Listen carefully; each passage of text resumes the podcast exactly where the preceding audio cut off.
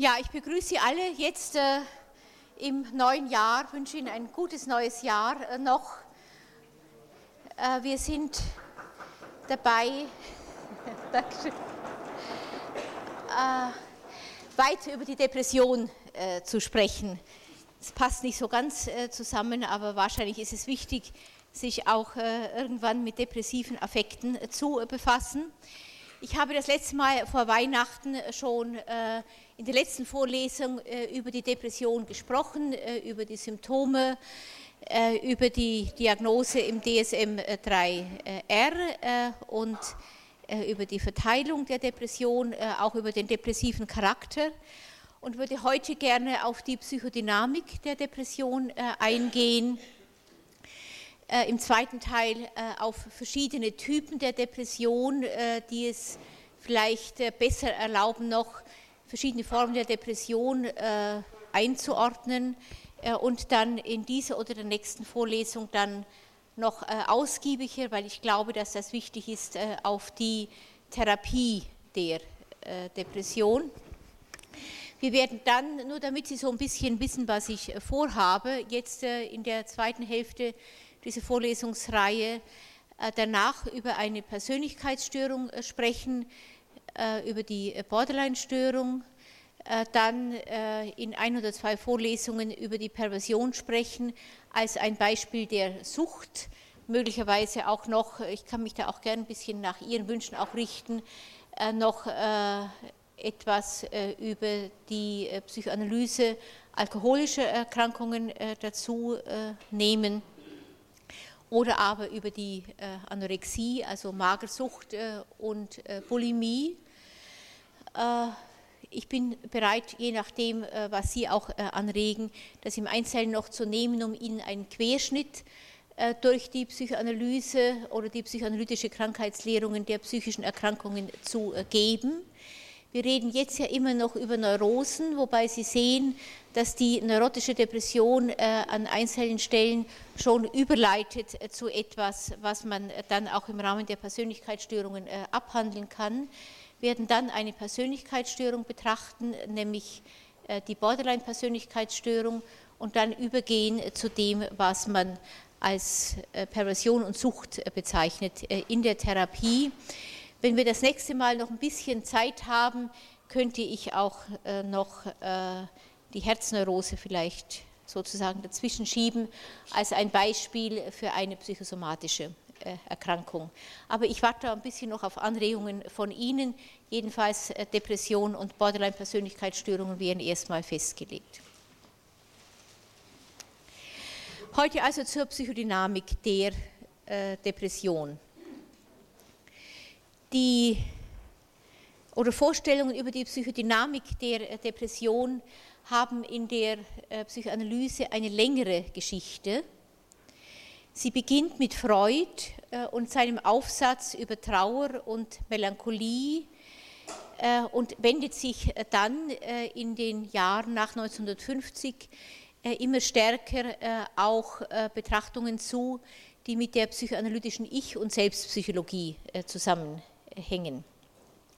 Beide Betrachtungsformen die der Triebtheorie, wenn Sie so wollen, und der Selbstpsychologie sind äh, wichtig, um die Depression zu verstehen. Ich glaube nicht, dass man heute das eine noch äh, ohne das andere tun kann und will Ihnen deshalb jetzt äh, im Folgenden beide der Reihe nach vorstellen.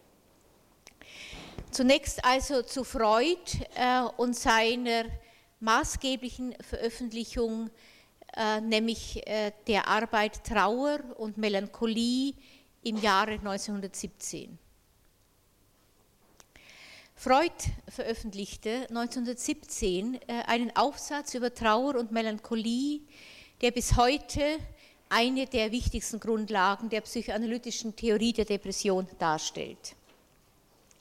Ich werde im Folgenden aus dieser Arbeit zitieren und zunächst darstellen, wie Freud die Trauer beschreibt und diese Trauer dann von der Melancholie äh, abgrenzt. Sie erinnern sich, dass die Überschrift des Aufsatzes heißt Trauer und Melancholie. Zitat. Die Melancholie ist seelisch ausgezeichnet durch eine tief schmerzliche Verstimmung, eine Aufhebung des Interesses für die Außenwelt, durch den Verlust der Liebesfähigkeit, durch die Hemmung jeder Leistung und die Herabsetzung des Selbstgefühls, die sich in Selbstvorwürfen und Selbstbeschimpfungen äußert und bis zur wahnhaften Erwartung von Strafe äh, steigert. Dies Bild wird, weiter Zitat, unserem Verständnis näher gerückt, wenn wir erwägen, dass die Trauer dieselben Züge aufweist, bis auf einen einzigen, die Störung des Selbstgefühls fällt bei ihr weg. Sonst aber ist es dasselbe. Die schwere Trauer, die Reaktion auf den Verlust einer geliebten Person, enthält die nämliche, schmerzliche Stimmung, den Verlust des Interesses für die Außenwelt, soweit sie nicht an den Verstorbenen mahnt, den Verlust der Fähigkeit, irgendein neues Liebesobjekt zu wählen, was den Betrauernden ersetzen hieße, die Abwendung von jeder Leistung, die nicht mit dem Andenken des Verstorbenen in Beziehung steht. Wir fassen es leicht, so Freud, dass diese Hemmung und Einschränkung des Ichs der Ausdruck der ausschließlichen Hingabe an die Trauer ist, wobei für andere Absichten äh, und Interessen nichts übrig bleibt. Zitat Ende.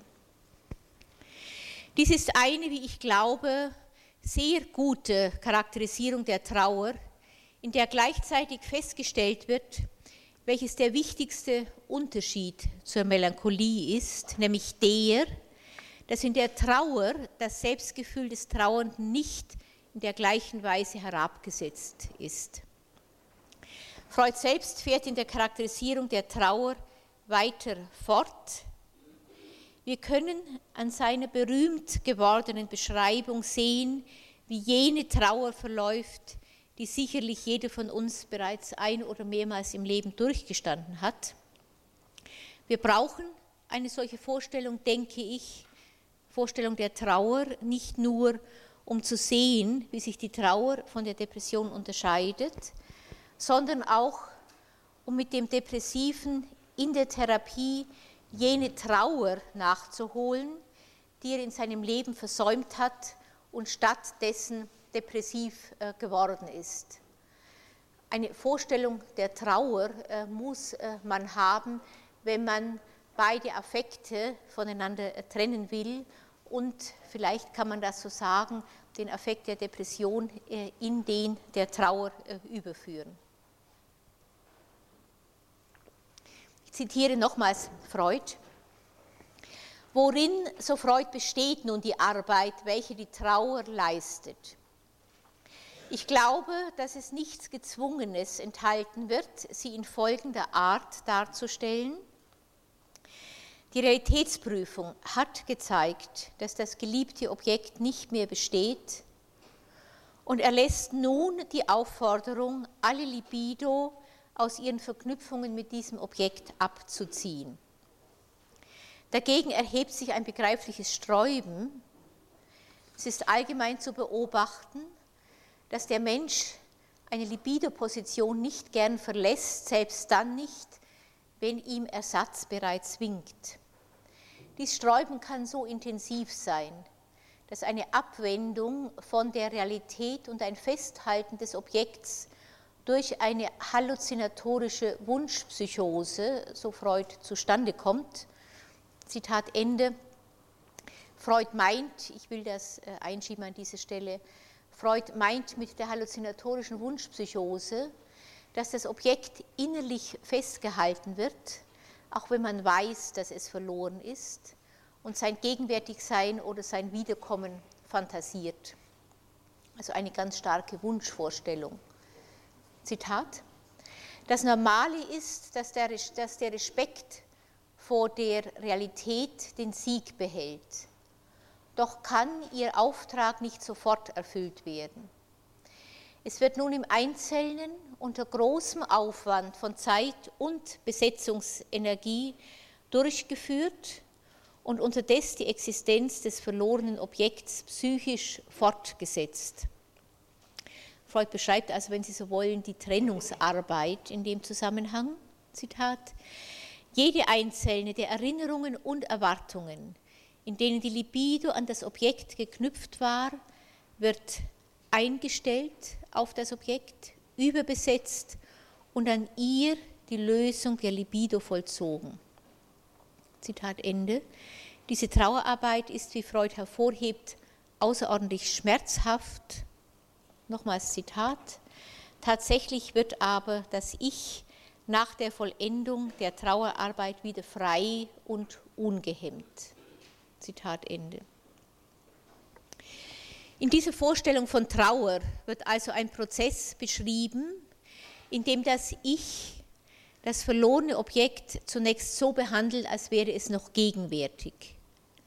Gleichzeitig weiß es aber, dass das Objekt verloren ist. Die Trauerarbeit geht dann so vonstatten, dass das Ich die Erinnerungen an die Erfahrungen mit dem Objekt sukzessive in sich aufruft, sie noch einmal intensiv erlebt. Man könnte zum Beispiel äh, an einen Liebespartner, der einen verlassen hat, denken, an einen gemeinsamen Urlaub mit ihm oder eine besonders schöne Nacht. Die Erinnerung verbindet sich dabei mit der Vorstellung, dass nichts dergleichen wiederkehrt, dass es also gilt, davon Abschied zu nehmen. Freud beschreibt, dass die Trauerarbeit erst dann abgeschlossen ist, wenn alle Erinnerungen an das Objekt auf diese Weise noch einmal durchlebt und unter Schmerz verabschiedet worden sind. Ziel der Trauerarbeit ist, dass mit dem sukzessiven Abschied das Ich seine Freiheit allmählich wiedergewinnt und schließlich bei allem noch verbliebenem Schmerz eine neue Objektbeziehung eingehen kann. Jeder von uns weiß, dass dies erst nach einem wirklichen inneren Abschied äh, geschieht und jede forciert eingegangene neue Beziehung, die man eingeht, um die Trauerarbeit äh, zu vermeiden, in der Regel nicht von Dauer ist, weil sich das Bild des verlorenen, aber nicht innerlich verabschiedeten Objekts gebieterisch in die neue Beziehung eindrängt. Eine solche Trauer braucht Zeit. Wir müssen uns diese Zeit gönnen und nicht nur äußerlich, sondern auch innerlich Abschied nehmen. In seinem Aufsatz Trauer und Melancholie versucht Freud nunmehr, Trauer und Melancholie miteinander zu vergleichen. Zitat. Wenden wir nun auf die Melancholie an, was wir von der Trauer erfahren haben. In einer Reihe von Fällen ist es offenbar, dass auch sie Reaktion auf den Verlust eines geliebten Objekts sein kann bei anderen Veranlassungen kann man erkennen, dass der Verlust von mehr ideeller Natur ist. Das Objekt ist dann nicht etwa real gestorben, aber es ist als Liebesobjekt verloren gegangen. Zum Beispiel, so Freud, der Fall einer verlassenen Braut. Zitat Ende. In anderen Fällen hat man ebenfalls den Eindruck des Verlustes, doch kann man ebenso wenig wie der Kranke selbst erkennen, was verloren wurde. Zitat. So würde uns nahegelegt, die Melancholie irgendwie auf einen dem Bewusstsein entzogenen Objektverlust zu beziehen, zum Unterschied von der Trauer, bei welcher nichts dem Verluste unbewusst äh, ist. Zitat Ende, der Trauernde weiß, worum er trauert.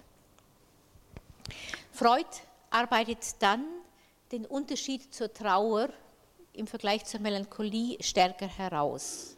Zitat. Bei der Trauer fanden wir Hemmung und Interesselosigkeit, durch die das Ich absorbierende Trauerarbeit restlos aufgeklärt. Eine ähnliche innere Arbeit wird auch der unbekannte Verlust bei der Melancholie zur Folge haben und darum für die Hemmung der Melancholie verantwortlich werden. Nur, dass uns die melancholische Hemmung einen rätselhaften Eindruck macht, weil wir nicht sehen können, was die Kranken so vollständig absorbiert. Der Melancholiker zeigt uns noch eines, was bei der Trauer entfällt, eine außerordentliche Herabsetzung seines Ich-Gefühls, eine großartige Ich-Verarmung. Bei der Trauer, so Freud, ist die Welt arm und leer geworden, bei der Melancholie ist es das Ich selbst. Der Kranke schildert uns sein Ich als nichtswürdig, leistungsunfähig und moralisch verwerflich. Er macht sich Vorwürfe, beschimpft sich und erwartet Ausstoßung und Strafe.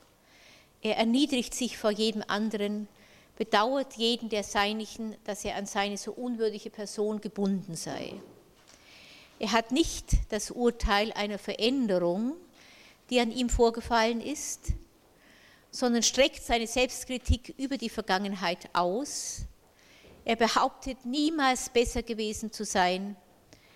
Das Bild dieses, so Freud, vorwiegend moralischen Kleinheitswahnes vervollständigt sich durch Schlaflosigkeit, Ablehnung der Nahrung und eine psychologisch höchst merkwürdige Überwindung des Triebes, der alles Lebende am Leben festzuhalten zwingt. Zitat Ende mit dem letzten Satz meint Freud die oft ausgesprochen äh, ausgeprägten Selbstmordvorstellungen des Melancholikers.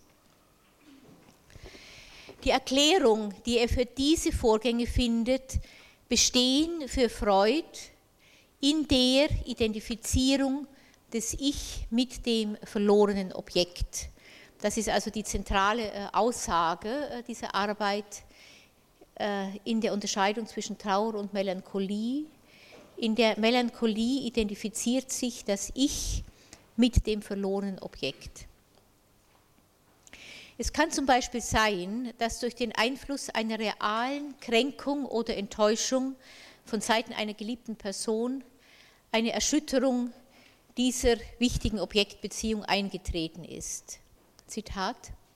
Der Erfolg war dann nicht der normale, eine Abziehung der Libido von diesem Objekt und Verschiebung derselben auf ein neues, sondern ein anderer, der mehrere Bedingungen für sein Zustandekommen zu erfordern scheint.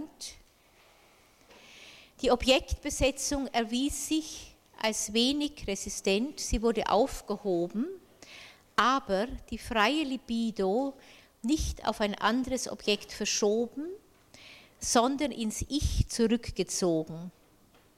Dort fand sie aber nicht eine beliebige Verwendung, sondern diente dazu, eine Identifizierung des Ich mit dem aufgegebenen Objekt herzustellen.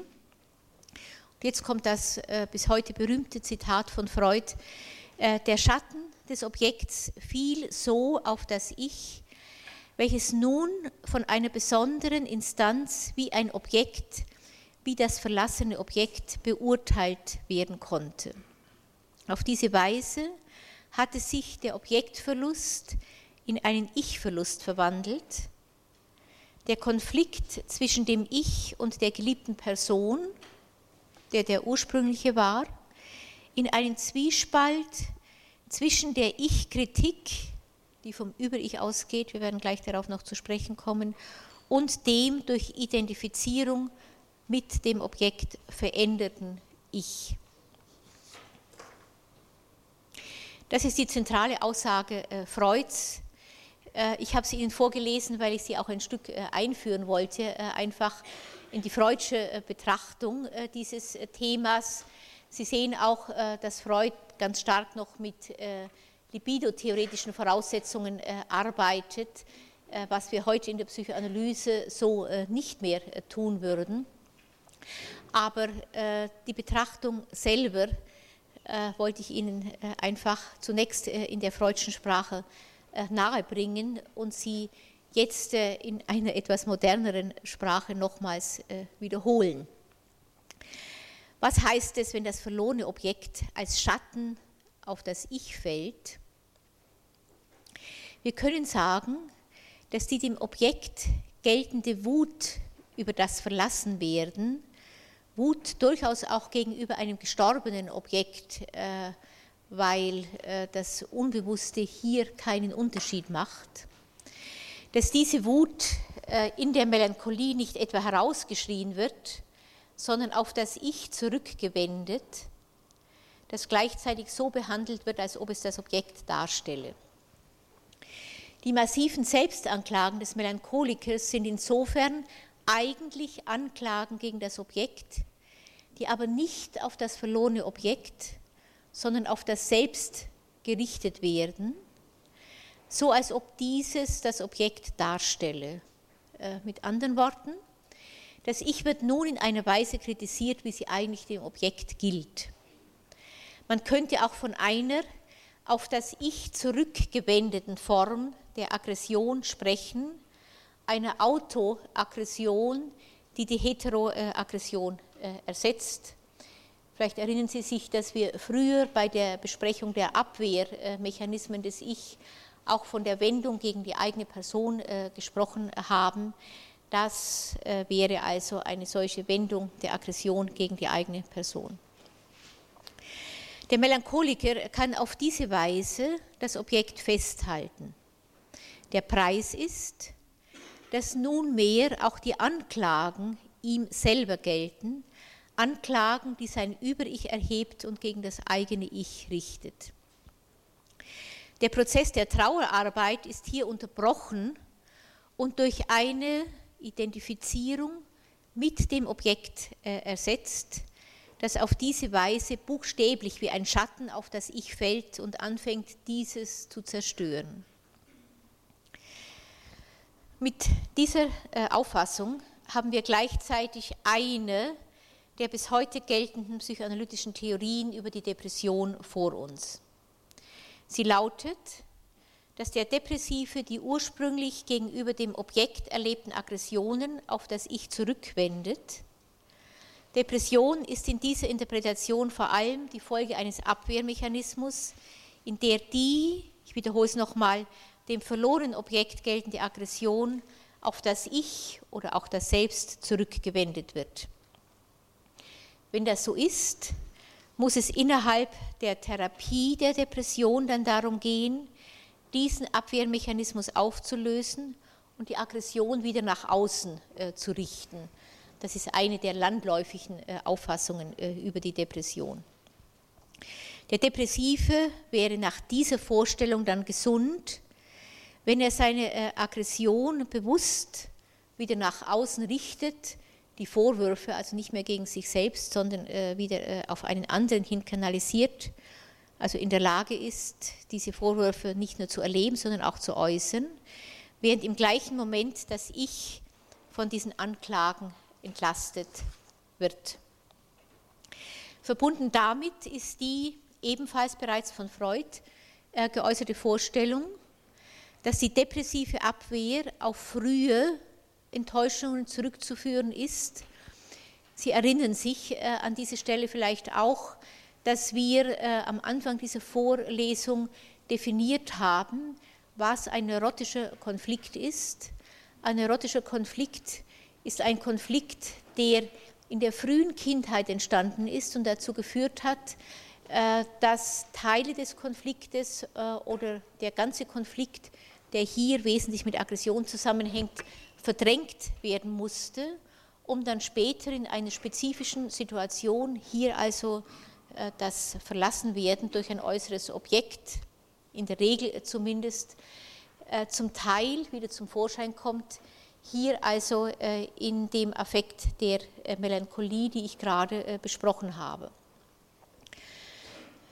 Es ist also nicht allein der Objektverlust, der jetzt im Erwachsenenleben äh, erlitten worden ist, äh, sondern dieser im Erwachsenenleben erlittene Objektverlust, den jeder von uns mit Trauer verbinden würde, muss sich im Fall der Melancholie oder der neurotischen Depression zurückverbinden lassen auf einen frühen Konflikt, der eine ganz ähnliche Struktur besitzt äh, und in der Regel mit dem Verlust eines Objektes äh, einhergeht. Äh, ein Konflikt, der in der frühen Kindheit aber nicht adäquat gelöst werden konnte, der verdrängt werden musste und nun durch die neue Mobilisierung, also im Rahmen jetzt der auslösenden Konfliktsituation im Erwachsenenalter wieder virulent wird und, wenn Sie so wollen, an die Bewusstseinsoberfläche drängt.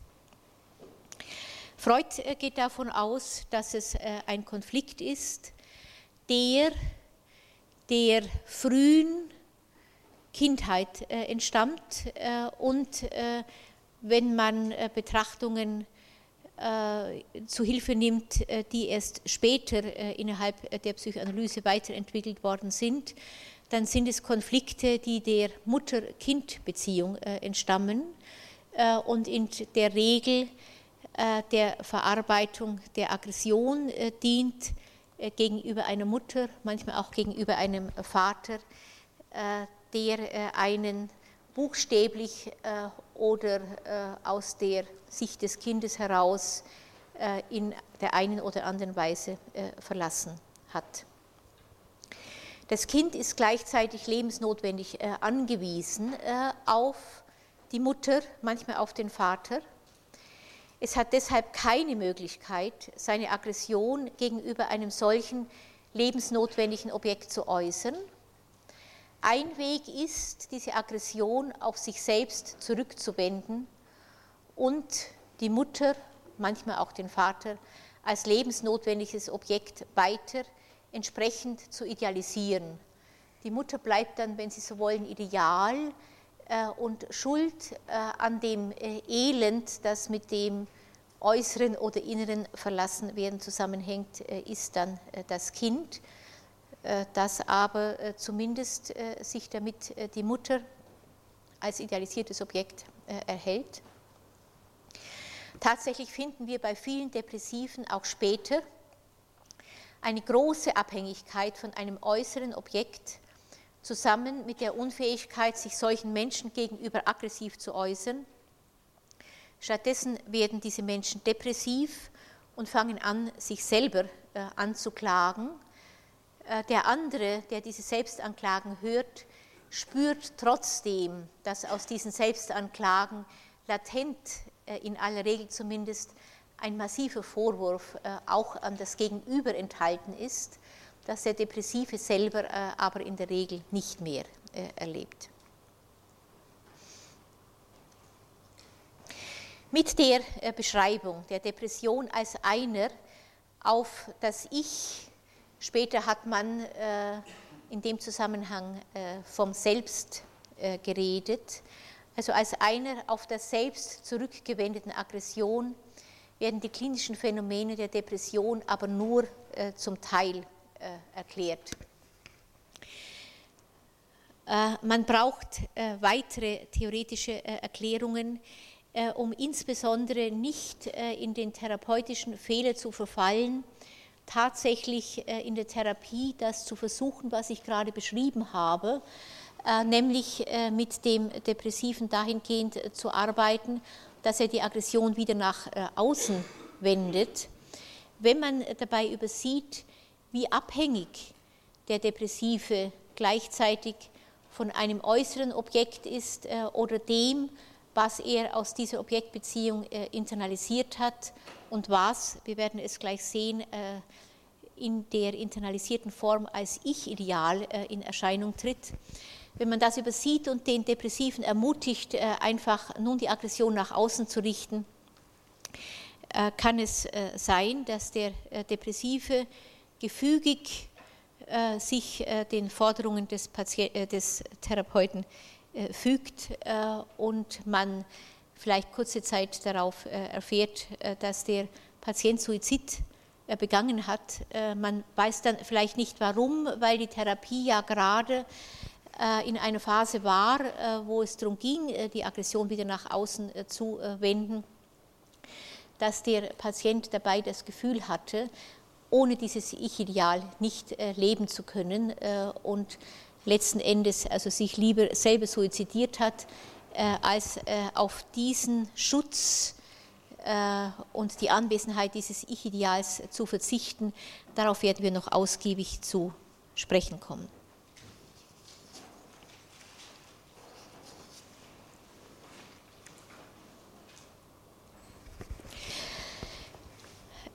Ich will äh, die äh, Entwicklung der Theorie der Depression innerhalb der Psychoanalyse ganz kurz charakterisieren bis hin zu dem Zeitpunkt, wo sich die psychoanalytische Selbstpsychologie entwickelt hat, die insbesondere mit dem Namen Kohut verbunden ist. Es war insbesondere Bibring 1953, der der erste war, äh, der äh, versucht hat, äh, den triebdynamischen Erklärungsversuchen der Depression, die ich schon geschildert habe, etwas Neues hinzuzufügen. Es sei, so Bibring, vor allem das Streben nach einem Ideal, das frustriert werden kann.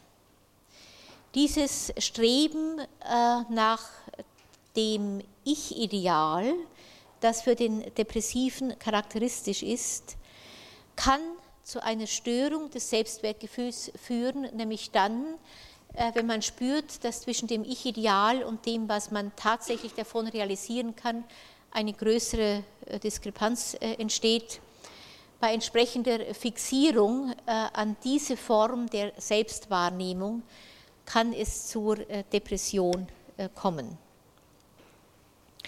Das Erlebnis Depression ist äh, in dieser Betrachtung äh, ganz ähnlich wie bei Freud verbunden mit Ich-Hemmung, Absinken der Selbstachtung und Hilflosigkeit.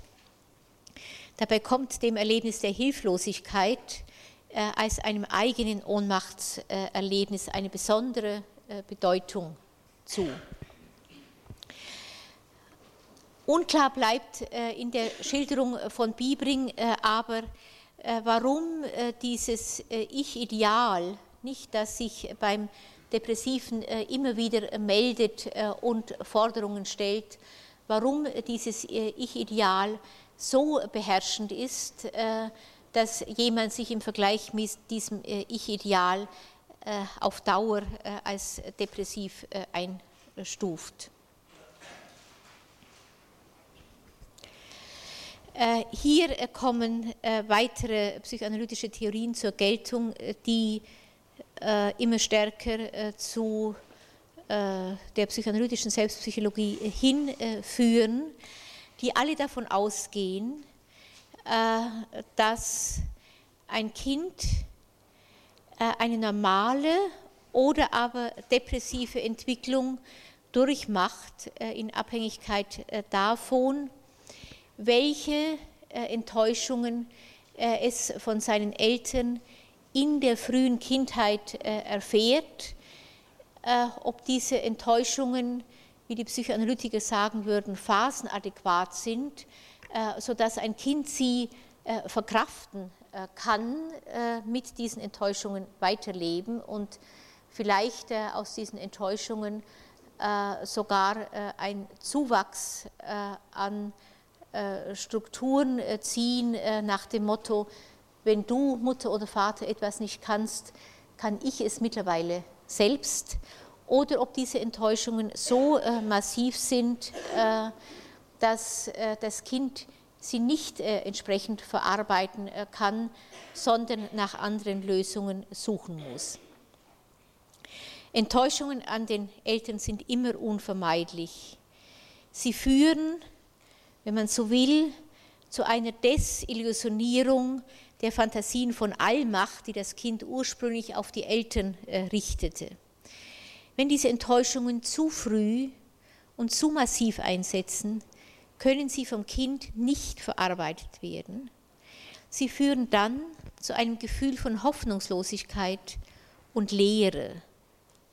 Gleichzeitig ist diese Enttäuschung natürlich mit aggressiven Impulsen verknüpft, die auf das enttäuschende Objekt, zum Beispiel die Mutter, projiziert werden, so wie man das Objekt dann draußen als enttäuschend erlebt äh, und wütend ist auf dieses Objekt, äh, so wird man auch äh, einen Teil von sich selber dann entsprechend entwerten und wütend sein auf sich. Die Mutter und dementsprechend der Teil, der sich mit dieser Mutter in Beziehung setzt, wird so abwechselnd als gut oder aber als schlecht, als verlassend, als böse erfahren. In einem Kind, das zu früh und zu massiv enttäuscht wird, erfahren diese Entwicklungen eine massive Zuspitzung. Eike Spengler, äh, die eine gute, äh, für diese Vorlesung denke ich aber auch relativ komplizierte Zusammenfassung der Geschichte der psychoanalytischen Theorie der Depression gegeben hat, äh, äußert diesen Zusammenhang wie folgt. Ich zitiere einmal aus Eike Spengler. Die ehemals omnipotenten, gottgleichen Eltern verwandeln sich dabei in schlechte, feindliche, strafende Wesen und ihrer Kraft beraubt, auch in niedrige, beschmutzte, leere und kastrierte Wesen. Schlecht bedeutet sowohl böse als auch wertlos. So werden die Eltern schlecht im Sinne von unakzeptabel und minderwertig. Wenn eine so extreme Deflation der Elternbilder früh stattfindet, erleidet das Selbst des Kindes eine tiefgreifende Veränderung, da in diesem Stadium die magische Macht der Eltern, also die Macht, die das Kind den Eltern zutraut, die hauptsächliche Quelle narzisstischer Zufuhr ist, muss die totale Entwertung der Eltern auch das kindliche Selbst äh, zerstören, das mit diesen Eltern ja noch eine ganz äh, enge Verbindung aufrechterhält. Zitat Ende. Aus der Sicht der psychoanalytischen Selbstpsychologie, äh, auf die ich äh, damit komme, könnte man auch sagen, dass die frühe Enttäuschung eine tiefe narzisstische Kränkung nach sich zieht, die mit der Entwertung des Liebesobjektes einhergeht das ja gleichzeitig auch das Ich-Ideal äh, bildet. Das Bild der realen Eltern, also der Eltern, wie sie tatsächlich sind, erliegt dabei einer massiven Desillusionierung. Wenn das Kind diese Erfahrung überleben will, muss es die verinnerlichten Bilder der Eltern, man könnte auch sagen, die Eltern Imagines, entsprechend idealisieren. Äh, man kann nicht nur leben mit einem Bild der Eltern, äh, das völlig wertlos geworden ist. Man muss dieser Wertlosigkeit irgendetwas entgegensetzen, was auf der anderen Seite des Poles liegt. Und in aller Regel finden Sie beim Kind wie auch später im Leben also sehr oft mit der Erfahrung von Enttäuschung, von Kränkung und der Wertlosigkeit, äh, die sich mit diesen Erlebnissen äh, verbindet, eine äh, entsprechende Aufwertung einer Idealvorstellung, die dann umso höher bewertet wird, je massiver die Enttäuschung war.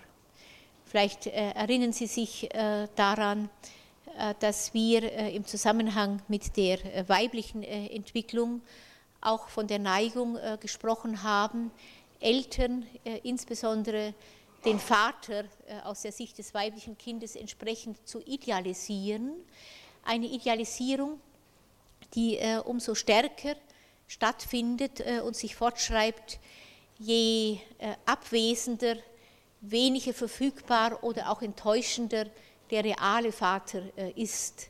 Man sieht an der Stelle vielleicht am deutlichsten, ähm, was es heißt, dass äh, ein weibliches Kind in diesem Falle, das immer wieder massiv enttäuscht wird vom Vater, nicht die aus unserer Sicht, aus meiner Sicht zumindest, äh, einzig vernünftige Schlussfolgerung zieht, äh, nämlich zu sagen, ich richte meine Hoffnungen, wenn ich sie nicht überhaupt aufgebe, woanders hin, also nicht auf diesen Vater oder dann später männliche Ersatzfiguren, die in dieses Idealbild eintreten, sondern ganz im Gegenteil, dieses Idealbild entsprechend verstärkt äh, und immer weiter dann äh, in die gleiche Richtung sucht. Nicht, das sind dann äh, die Frauen, von denen man das Gefühl hat, sie lernen nicht dazu. Tatsächlich ist es nur eine Form, eine Erlebensweise, die natürlich für Männer und Frauen typisch ist und die hier beschrieben wird. Eine depressive Entwicklung setzt ein, wenn schwere und zu früh erlebte Enttäuschungen am primären Liebesobjekt das kindliche Selbst entwerten und als Abwehr jetzt die reaktive Bildung des Ich-Ideals als eines internalisierten Bildes der Eltern zu früh und zu massiv äh, einsetzt, wobei das dann keine normale Idealisierung der Eltern ist. Jedes Kind braucht diese Idealisierung äh, der Eltern, sonst äh, würde es nicht das, was die Eltern vorleben, als ein solches Ich-Ideal in sich aufrichten, was Bestandteil ja jeder normalen Sozialisation ist. Die Art der Idealisierung, die ich hier beschreibe, dient bereits Abwehrzwecken äh, eine Abwehr der äh, massiven Enttäuschung, die äh, erlebt worden ist. Zitat nochmal Eike Spengler.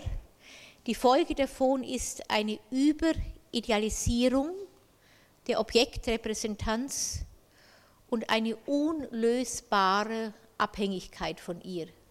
Zitat Ende. In der depressiven Entwicklung kommt es zu einem Zusammenbruch äh, der Selbstachtung, äh, eine Selbstachtung, die ihrerseits immer daran gekoppelt ist, wie stark ich das Auseinanderklaffen dann zwischen dem Ich-Ideal und dem, was ich meine, was ich tatsächlich darstelle, äh, gegenüber dem Ich-Ideal messe. Nochmals Zitat Eike Spengler, die wichtigste Abwehr der damit verbundenen Bedrohung des Selbst besteht in der Leugnung dass Selbst und Objekt versagt haben, dass sie den Idealvorstellungen nicht äh, gerecht werden äh, konnten.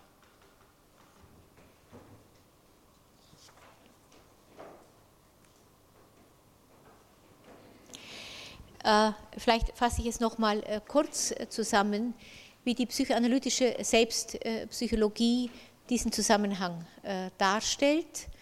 Normalerweise erfolgen die Enttäuschungen, man würde besser sagen Kränkungen äh, in dem äh, Zusammenhang an idealisierten Eltern sukzessive, sodass das Kind sie äh, verarbeiten kann und in jedem Enttäuschungsschritt die eigene Selbstrepräsentanz ein Stück weit vervollständigt, indem es das den idealisierten Eltern zugeschriebene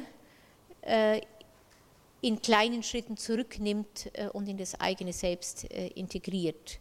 Phasen inadäquater, massiver Enttäuschungen können das Kind äh, können nicht auf diese Weise verarbeitet werden. Sie bedrohen das Kind stattdessen mit Selbstdesintegration.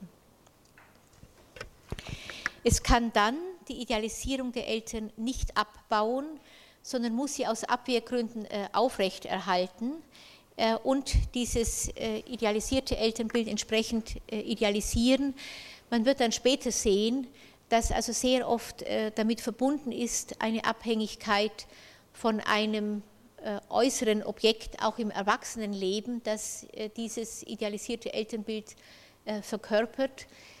Manchmal findet man aber auch einen, wenn Sie so wollen, also ganz verinnerlichten Konflikt, wo dieser Dialog nur mehr mit dem eigenen Ich-Ideal fortgeführt wird dessen Herkunft von einem idealisierten äh, Elternbild äh, man äh, nicht, also als Depressiver selber nicht mehr beschreiben kann. Diese Elternbilder sind die Wurzeln des Ich-Ideals des Depressiven, das auf diese Weise stark überhöht wird, während die Selbstachtung des Kindes und später des Erwachsenen sinkt, welches solchen Idealen keinesfalls gerecht werden kann. Angewiesenheit äh, auf die Präsenz äußerer Objekte habe ich bereits äh, erwähnt. Der Patient wird depressiv, wenn seine Objekte sich nicht ideal verhalten und ihm Kränkungen zufügen oder ihn äh, verlassen. In beiden Fällen verliert er ein idealisiertes Selbstobjekt, dem er sich innerlich zugeordnet hat. Er bleibt leer und verlassen zurück weil der Verlust des aus Abwehrgründen hochidealisierten Objekts in seiner wichtigsten Lebensgrundlage äh, beraubt. Dass in dem Zusammenhang massive Aggression mit eine Rolle spielt, ist deutlich.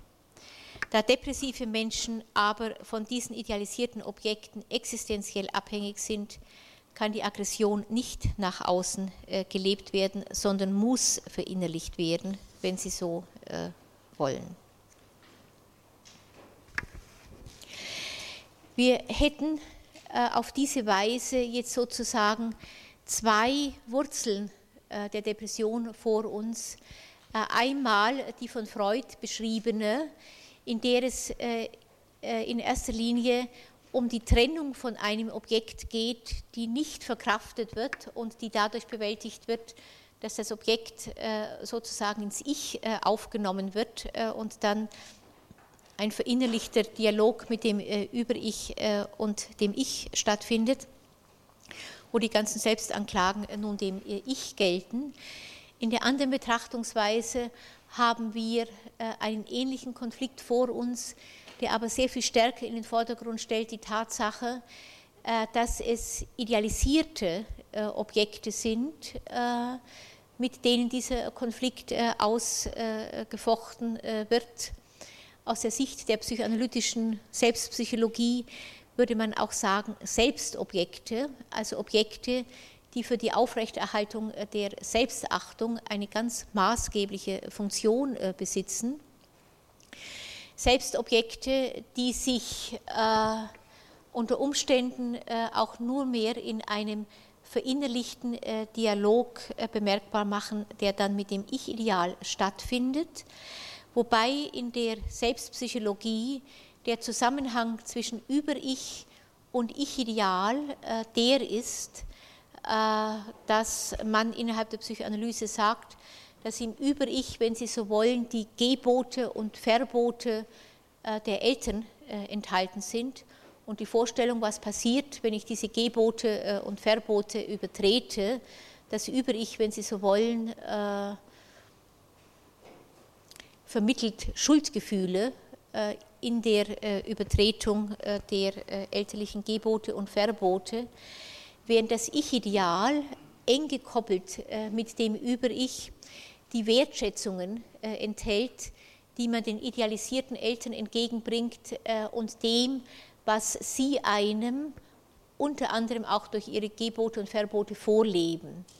Also das, was man als Belohnung äh, erfährt durch die Übereinstimmung mit etwas, was sich dann nicht mehr als Gebot meldet, sondern als tiefsitzender eigener Wunsch, einem Ich-Ideal nachzustreben, äh, das man immer ein Stück höher ansiedelt. Wenn Sie selber an Ich-Ideal denken, merken Sie, dass der innere Blick also eher nach äh, oben geht. Äh, es ist also eine Instanz, die mit Wertschätzung, mit möglicherweise sogar irgendwo sakrosankt ausgestattet ist und die zum Über-Ich dazutreten muss, damit jemand sich nicht nur also unter der äh, Knechtschaft von Geboten äh, und Verboten äh, empfindet.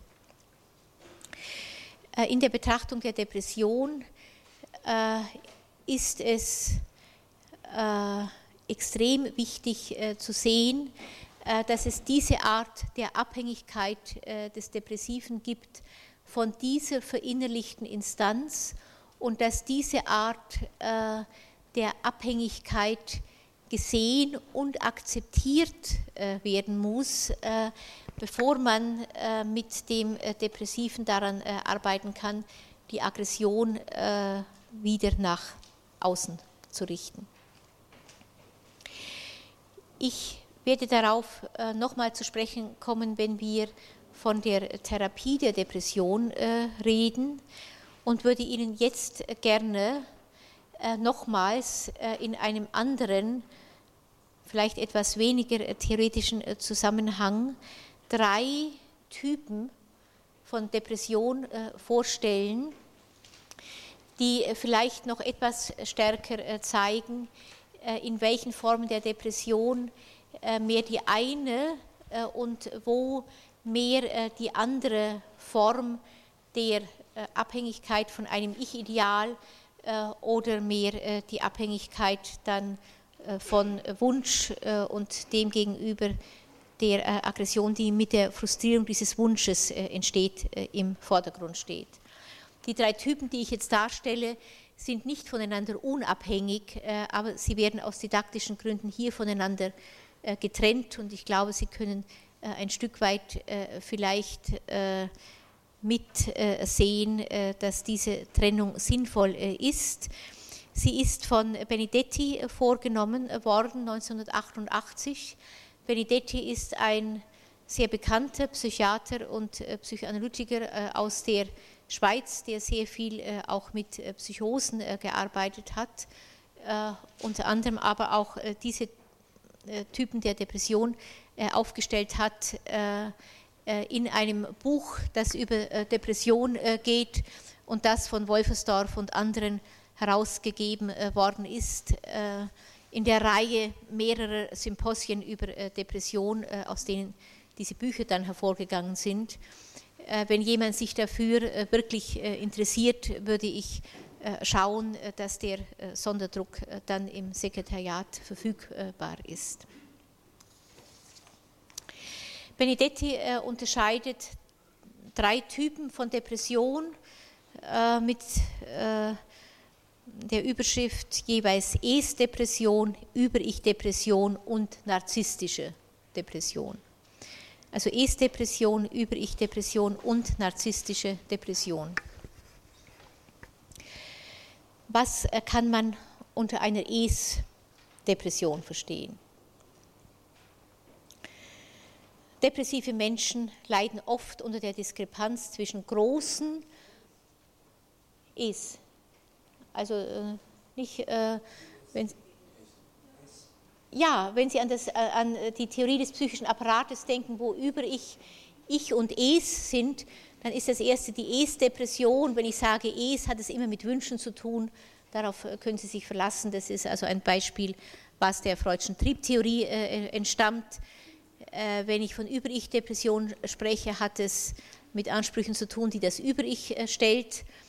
Äh, die äh, dritte Depression ist aber nicht die Ich-Depression, äh, was man aus diesem Kontext heraus vielleicht vermuten würde, sondern es ist die narzisstische Depression, weil hier dieser Blickpunkt der Selbstpsychologie eingefügt wird und man dann vom Erleben des Selbst spricht im Zusammenhang mit Vorstellungen, die den Narzissmustheorien entstammen.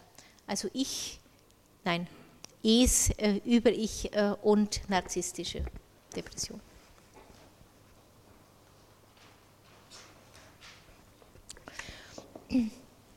Was äh, würde man sich unter einer Es-Depression vorstellen?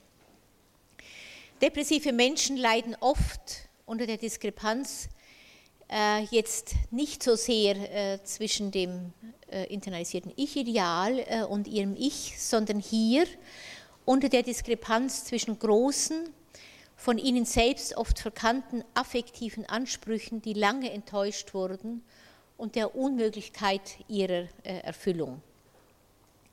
Dazu gehören vor allem Bedürfnisse nach Abhängigkeit, nach versorgt werden, nach gepflegt werden, nach Schutz, zusammen mit der Unfähigkeit, den anderen zur Erfüllung dieser Bedürfnisse zu bewegen. Also eine Situation, äh, die äh, in der Kindheit sehr oft äh, anzutreffen ist und ganz berechtigten Bedürfnissen entstammt, also Bedürfnissen nach Pflege, nach Geborgenheit und so weiter und dem gleichzeitigen Gefühl der Unmöglichkeit, den anderen, in der Regel die Mutter oder einen Mutterersatz zu bewegen, also diese Wünsche entsprechend zu befriedigen, existenzielle Wünsche, wenn man an ein Kind denkt. Solche Patienten haben sich in der Regel bereits als Kinder angepasst. Die Aggression auf die Eltern, insbesondere auf die Mutter, konnten sie in diesem Zusammenhang nicht äußern oder sie wurde ihnen sehr bald abgewöhnt. Das heißt aber nicht, dass mit der Anpassung an die Wünsche der Eltern auch so etwas wie eine Belohnung verbunden gewesen wäre. Im Gegenteil, je länger sich diese Anpassung hinzog, desto mehr wurde das Kind seinen eigenen Wünschen und Ansprüchen entfremdet, die es zum Schluss oft nur noch indirekt äh, oder gar nicht mehr äh, äußern konnte. Hinter der Depression steht oft ein solches Gefühl des Verlustes, dass der Patient selbst unmittelbar nicht mehr erleben, geschweige denn äußern kann. Was er weiß, ist allenfalls, dass er etwas verloren hat und die Unfähigkeit, seine Aggression darüber zum Ausdruck zu bringen. Stattdessen wird er depressiv und damit auf indirekte Weise äh, anklagend. In eine solche Depression mischen sich oft wenig über Ich Anklagen. Der Patient wird stattdessen, wird stattdessen von einem allgemeinen Gefühl der Hoffnungslosigkeit beherrscht, in die sich für den Zuhörer aber massive, latente Forderungen äh, mischen. Nicht, das berühmte Beispiel dafür ist, äh, dass äh, eine Frau irgendwo gekränkt, missgestimmt, beleidigt aussieht und der Mann fragt, was hast du? Die Frau sagt nichts.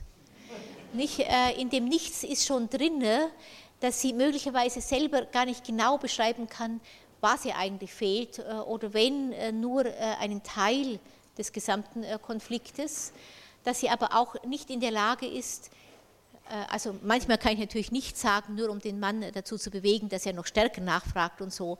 Aber sehr oft ist in dem nichts drinne, dass ich nicht wirklich äußern kann, äh, was ich jetzt möchte in dem Augenblick. Depressive können in der Regel alles nur keine Wünsche äußern. Deswegen äh, ist es äh, oft sehr schlecht, wenn ich einen Depressiven frage, was er sich wünscht in dem Augenblick, würde ein Depressive in der Regel zurückfragen, wenn es nicht also grob inadäquat wäre, was wollen Sie, dass ich wünsche, nicht? und dann diesen Wunsch als scheinbar eigenem dem Therapeuten schildern. Äh, was willst du, würde der andere fragen. Äh, und der Patient oder die Patientin, dem es als Kind schon so gegangen ist, äh, dass niemand auf die eigenen Wünsche gehört hat, äußert nichts und bringt damit gleichzeitig auf eine ganz diffuse Weise oft noch den Vorwurf zum Ausdruck, dass der andere in der Regel dann nicht weiß, was man eigentlich möchte. Wenn man es schon selber nicht weiß, sollte es wenigstens der andere äh, wissen. Es gibt äh, ein Beispiel, das habe ich aus Hoffmann und äh, Hochapfel entnommen, über die psychoanalytische Krankheitslehre. Die beiden schildern in diesem Buch einen neunjährigen Jungen mit einer gewissen Bereitschaft zur depressiven Erlebnisverarbeitung äh, der äh, Herrn Hoffmann einmal erzählte, wenn er so im Winter auf seinem Bett liege, dann denke er oft an, Zitat, früher, wo er in der warmen Sonne so gemütlich in die Schule gegangen sei und dann werde er traurig. Hier gibt es in dem Kinde offenbar Erinnerungen, Fantasien von einem Früher, das verloren gegangen ist, das es heute nicht mehr gibt. Nicht zufällig schließt sich das Erleben dieses Kindes an die Jahreszeiten an, an den wärmenden Sommer und an den kalten Winter, wo die Sonne verloren gegangen ist. In den Mythen vieler Völker spielt die verloren gegangene Sonne, die auf so tröstliche Weise am nächsten Morgen oder im nächsten Frühling wiederkehrt, eine wichtige Rolle, das wissen Sie. Der Depressive, wie er hier geschildert wird, trägt in sich Vorstellungen von etwas, was früher gut war und jetzt schlecht ist. Er hat einen Verlust erlitten. Oft meint er, äh, das ist wesentlich, diesen Verlust durch eigene Schuld verursacht zu haben, als Strafe dafür, dass er so schlecht gewesen ist, ohne dass das aber wirklich in Worte äh, gefasst werden kann. Bei einem bestimmten Typ depressiver Störungen kann man dabei von realen Verlusten des Kindes äh, ausgehen. Also ein Kind, das eine Mutter gehabt hat, die wirklich nicht gesehen hat, äh, was das Kind brauchte oder die ganz real äh, weggegangen ist, gestorben ist oder wie auch immer. In diesen Fällen kann man nicht sagen, also es ist ausschließlich eine Fantasie von etwas, was einmal gut war, sondern es kann sein, dass sich in diese depressive Verstimmung also ganz reale Verlusterlebnisse äh, mischen. Äh, es kann aber auch äh, sein, dass in dem, was früher war und, und was gut war und was sich auf vage Weise dann manchmal in der Erinnerung an eine glückliche Kindheit, in der Erinnerung an eine glückliche Kindheit verdichtet, auch eigene Fantasien eingehen, die das, was einfach als zu enttäuschend war im realen Leben, jetzt gemessen an Bedürfnissen des Kindes, misst in einer vagen Erinnerung von etwas, was einmal gewesen ist und wiederkehren könnte. Es mischt sich also sehr stark mit nicht aufgegebenen Ansprüchen, von denen man manchmal auch sieht, dass sie möglicherweise zurückgehen bis auf Vorstellungen einer Form der Befriedigung, die fast an, an die intrauterine Existenz erinnert. Immer aber gemessen an einem realen Verlust, aus dem heraus es eine Zuflucht geben kann, dann an solche Formen der Erinnerung jetzt in Anführungszeichen, weil nicht klar ist, wie viel davon tatsächliche Erinnerung an etwas Gutes ist und wie viel einfach äh, sich äh, darin äh, auch Trostfantasien äh, melden, die äh, so etwas wie einen Zufluchtsort äh, darstellen.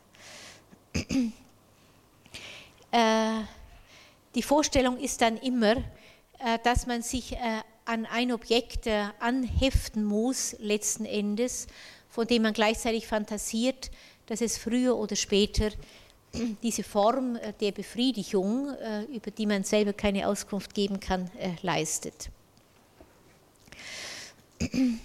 In den gleichen Zusammenhang würde auch das gehören, was ich vor Weihnachten als die depressive oder dependente Persönlichkeitsstörung beschrieben habe. Andere Menschen werden dabei vor allem als bedürfnisbefriedigende Objekte gesehen. Der andere soll einem das geben, was man selbst äh, entbehrt. Dabei muss man sich äh, an diese Objekte umso stärker klammern, je mehr äh, man selber das Gefühl hat, dass man, wenn diese Objekte verloren gehen, sich nicht selber neue Objekte suchen kann. Da ein Depressiver äh, in der Regel keine eigenen Wünsche äh, äußern kann, ist es sehr schwierig, sich äh, neue Objekte zu suchen. Umso hartnäckiger muss der Partner jetzt zum Beispiel festgehalten werden. Der Partner umgekehrt hält in der Regel diesen Druck nicht aus und fürchtet umgekehrt,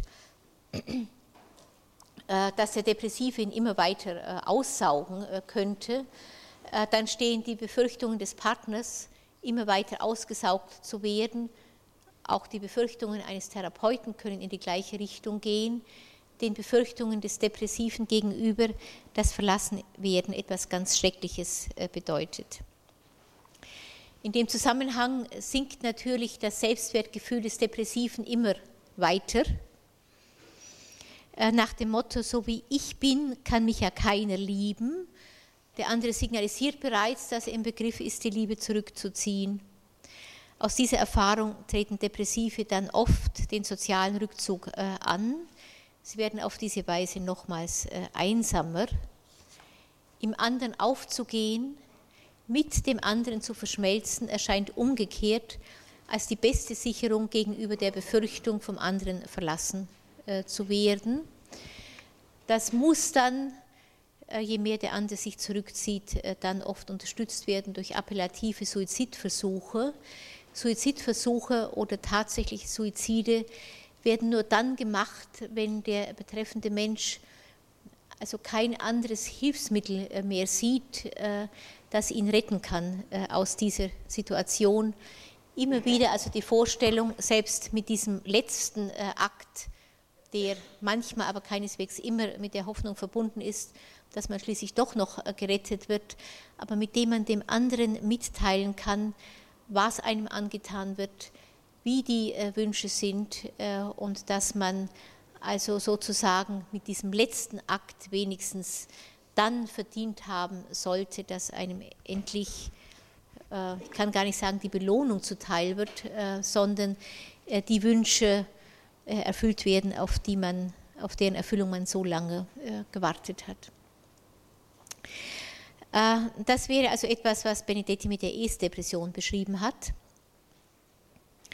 In der zweiten Gruppe, die er als Über-Ich-Depression beschreibt, steht die Über-Ich-Problematik ganz im Vordergrund. Man könnte mit Benedetti auch von einem depressiven Negativismus sprechen, so als ob im Depressiven etwas so Grundlegendes wie die eigene Existenz radikal verneint würde. Das sind jene Depressiven, die sich unbarmherzig anklagen und auch in der Psychotherapie jedes Angebot, jede Form der Zuwendung, jeden Rat lange hartnäckig zurückweisen. Das Über-Ich ist in diesem Typus der Depression ähnlich sadistisch wie das des Zwangsneurotikers. Es lässt am ganzen Verhalten des Patienten kein gutes Haar. Die Patienten fühlen, dass ihre libidinösen Reserven sich gegenüber diesen Anklagen erschöpfen. Sie klagen dann, dass sie unfähig sind zu lieben. Sie fühlen sich unter anderem auch deshalb schlecht, weil es ihnen nicht möglich ist, positive Gefühle für ihre Mitmenschen zu haben sind also ganz zurückgezogen auf sich. Jede Beziehung wird unter dem Gesichtspunkt möglicher Kritik gesehen.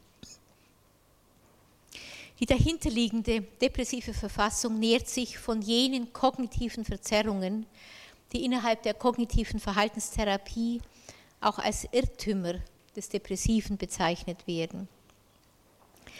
Dahinter steht die Bereitschaft des Depressiven, aus allen Informationen der Umwelt nur das herauszunehmen, was die eigene depressive Verfassung stärkt und alles andere äh, auszuklammern.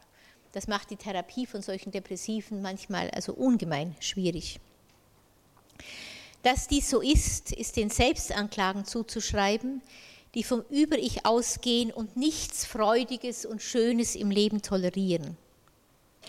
Oft scheint es, als liege ein solches sadistisches Über-Ich latent parat, um in der Folge von wirklichen oder eingebildeten Verlassenheitserlebnissen im Patienten aktiv zu werden. Dabei geht es aber äh, im Gegensatz zur Es-Depression nicht so sehr um die Trauer, um etwas Verlorenes, als um eine Identifizierung des Ich mit dem verlorenen Objekt, dem nunmehr die gegen das Selbst gerichteten Anklagen äh, gelten. Hier würde man also eher das finden, was Freud bereits beschrieben hat, wo es also um das Nachholen geht einer äh, Trauerarbeit, äh, mit der das Objekt, das sich in dem Über-Ich verkörpert, endgültig äh, entlassen äh, werden kann.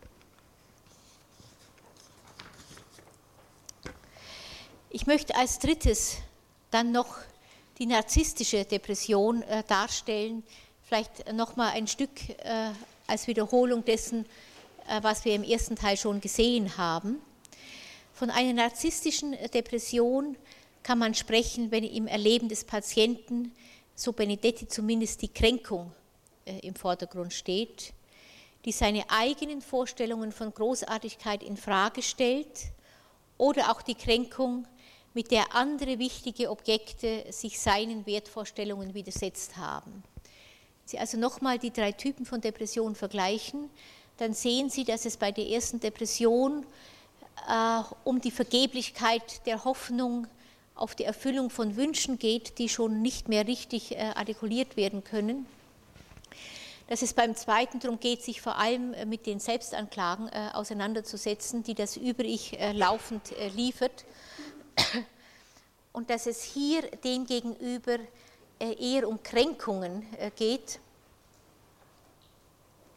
Und zwar Kränkungen, die damit zusammenhängen, dass man einmal gegenüber den eigenen Großartigkeitsvorstellungen zurückbleibt oder aber, dass Objekte, die ich idealisiere, sich so verhalten, dass damit eigene Wertvorstellungen massiv in Frage gestellt werden. Das sind also die Patienten, bei denen die Idealbildung äh, gestört ist. Sie sehen sich in der Depression als jemand, der unfähig ist, die einfachsten Aufgaben zu erfüllen, zum Beispiel den Haushalt zu besorgen etc. Gleichzeitig haben sie eine Idealvorstellung von sich, wie ihre Lebensaufgabe eigentlich aussieht, nämlich in irgendeiner Weise grandios.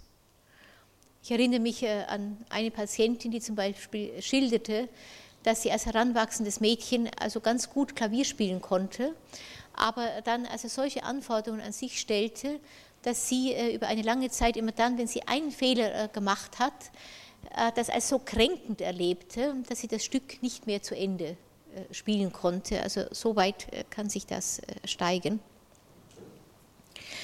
Immer ist dabei die Diskrepanz zwischen der unbewussten Selbstanforderung, das sind keine bewussten Selbstanforderungen mehr, sondern verdrängte Selbstanforderungen, die irgendetwas dann auch mit Grandiosität zu tun haben und den tatsächlichen Möglichkeiten des Patienten, Hauptursache der Depression. Oft spielen dabei natürlich Ansprüche und Botschaften der Eltern eine Rolle, die für den Patienten zu hoch gesteckt äh, sind. Äh, oft sind es aber auch widersprüchliche Botschaften, also zum Beispiel sei erfolgreich, aber zeige mir gleichzeitig, dass du es genauso wenig schaffst äh, wie ich. Oder was ich glaube, was also ganz oft hinter der Depression, also insbesondere von Frauen steht, eine ursprüngliche Botschaft des Vaters, sei so erfolgreich, wie ich dich fantasiere, dass du erfolgreich bist, aber überrunde mich nicht. Die Depression entsteht äh, in solchen Lebensläufen oft, wenn der Patient oder die Patientin älter wird und die gestellte Aufgabe aus diesem Grunde nicht mehr äh, erfüllen kann. Tellenbachs Typus Melancholicus, von dem die Psychiater sehr oft reden, gehört in diesen Zusammenhang.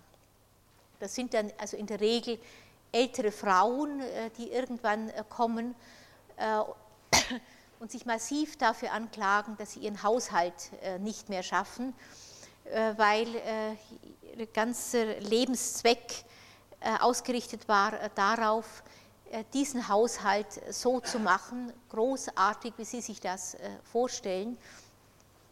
Und irgendwann, wenn man älter wird, äh, man dann äh, das Gefühl hat, dass man immer weiter zurückbleibt äh, hinter diesen Vorstellungen, wie das eigene Lebensziel erfüllt werden kann. Tellenbach beschreibt so etwas dann als Typus Melancholicus. Oft hat der Patient aber auch ein kürzliches Verlassenheitserlebnis hinter sich, das ihn dann umso strikter in den Dienst seines hochgestellten Ideals stellt, das für ihn auch die Rolle schutz- und sicherheitsgebender Eltern hat.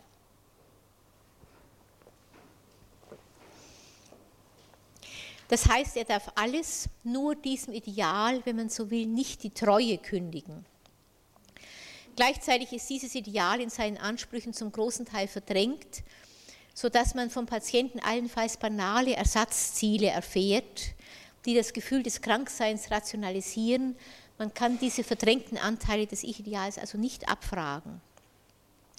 Im Grunde geht es aber darum, das Ich-Ideal und die dahinterstehende Botschaft der Mutter oder des Vaters aufrechtzuerhalten und oder eine eigene Grandiositätsvorstellung, die ich mir gezimmert habe, um Gefühle des Unwerts äh, zu überwinden und damit verbunden die Vorstellung, wenn ich diese Grandiositätsvorstellungen erfülle, dann die Belohnung von meinen Eltern doch noch zu äh, bekommen. Nach Benedetti ist es diese Treue zum erhaltenen Mandat, die das Selbstwertgefühl und den Lebenssinn des Depressiven begründet. Dies gilt auch dann noch, wenn das Mandat unerfüllbar äh, ist. Das Mandat kann auch durch einen Mitmenschen personifiziert sein. Eine depressive Ehefrau zum Beispiel, die ihre ganze Arbeitskraft dem idealisierten Ehemann zur Verfügung stellt die Depression bricht dann aus, wenn der glorifizierte Partner die Ehefrau verrät, indem er ihr zum Beispiel signalisiert, dass sie zu wenig tut oder dass sie zu alt ist äh, äh, oder dass er sich einfach einer Jüngeren äh, zuwendet und damit dieses ganze Opfer, wenn Sie so wollen, sinnlos geworden ist, der Ehefrau.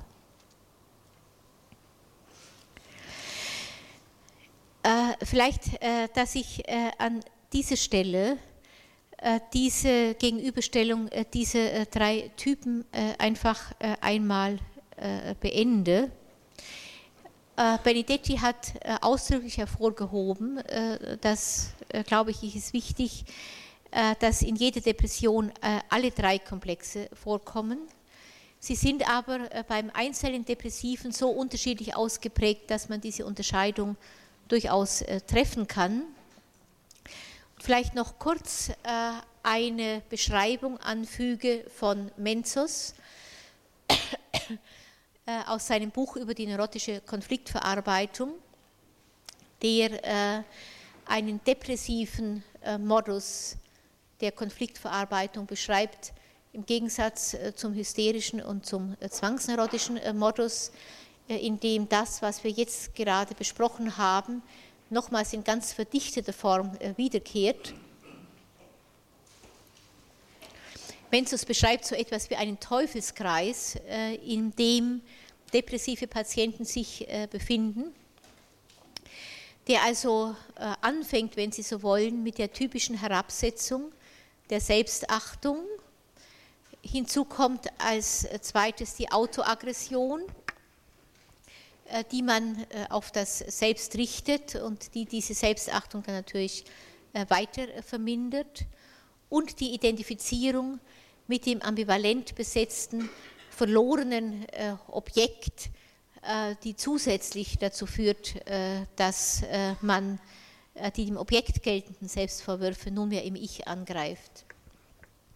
Es gibt also einen Teufelskreis, also nochmal Minderung der Selbstachtung, Autoaggression und Identifizierung mit dem ambivalent besetzten, verlorenen Objekt wo also jede der drei äh, Elemente jeweils äh, eine Verstärkung für die anderen beiden liefert.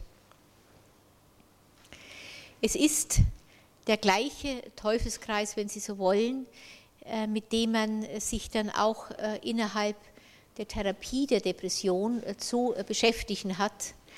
Und ich würde gerne auf diese Therapie etwas ausführlicher eingehen, weil ich äh, einfach auch aus meiner klinischen äh, Erfahrung weiß, äh, dass es eine Reihe von Fehlern gibt, die man insbesondere dann in der Therapie von Depressiven macht, wenn man die eigene Depression bei sich zurückdrängen möchte, dann fängt man an, den Depressiven in der Regel zuzureden, dass sie ihre Depression aufgeben sollen. Und einige weitere Kunstfehler, die dazu führen, den anderen äh, nur tiefer in die Depression hineinzutreiben, dass ich gerne das nächste Mal darauf äh, eingehen würde. Wir haben noch zehn Minuten Zeit. Wenn Sie jetzt noch Fragen haben zur Theorie der Depression, beantworte ich sie noch gerne. Wenn Sie ein bisschen müde sind von der langen Beschäftigung mit diesem Themenkreis, können wir aber auch aufhören. Hören wir auf. Gut.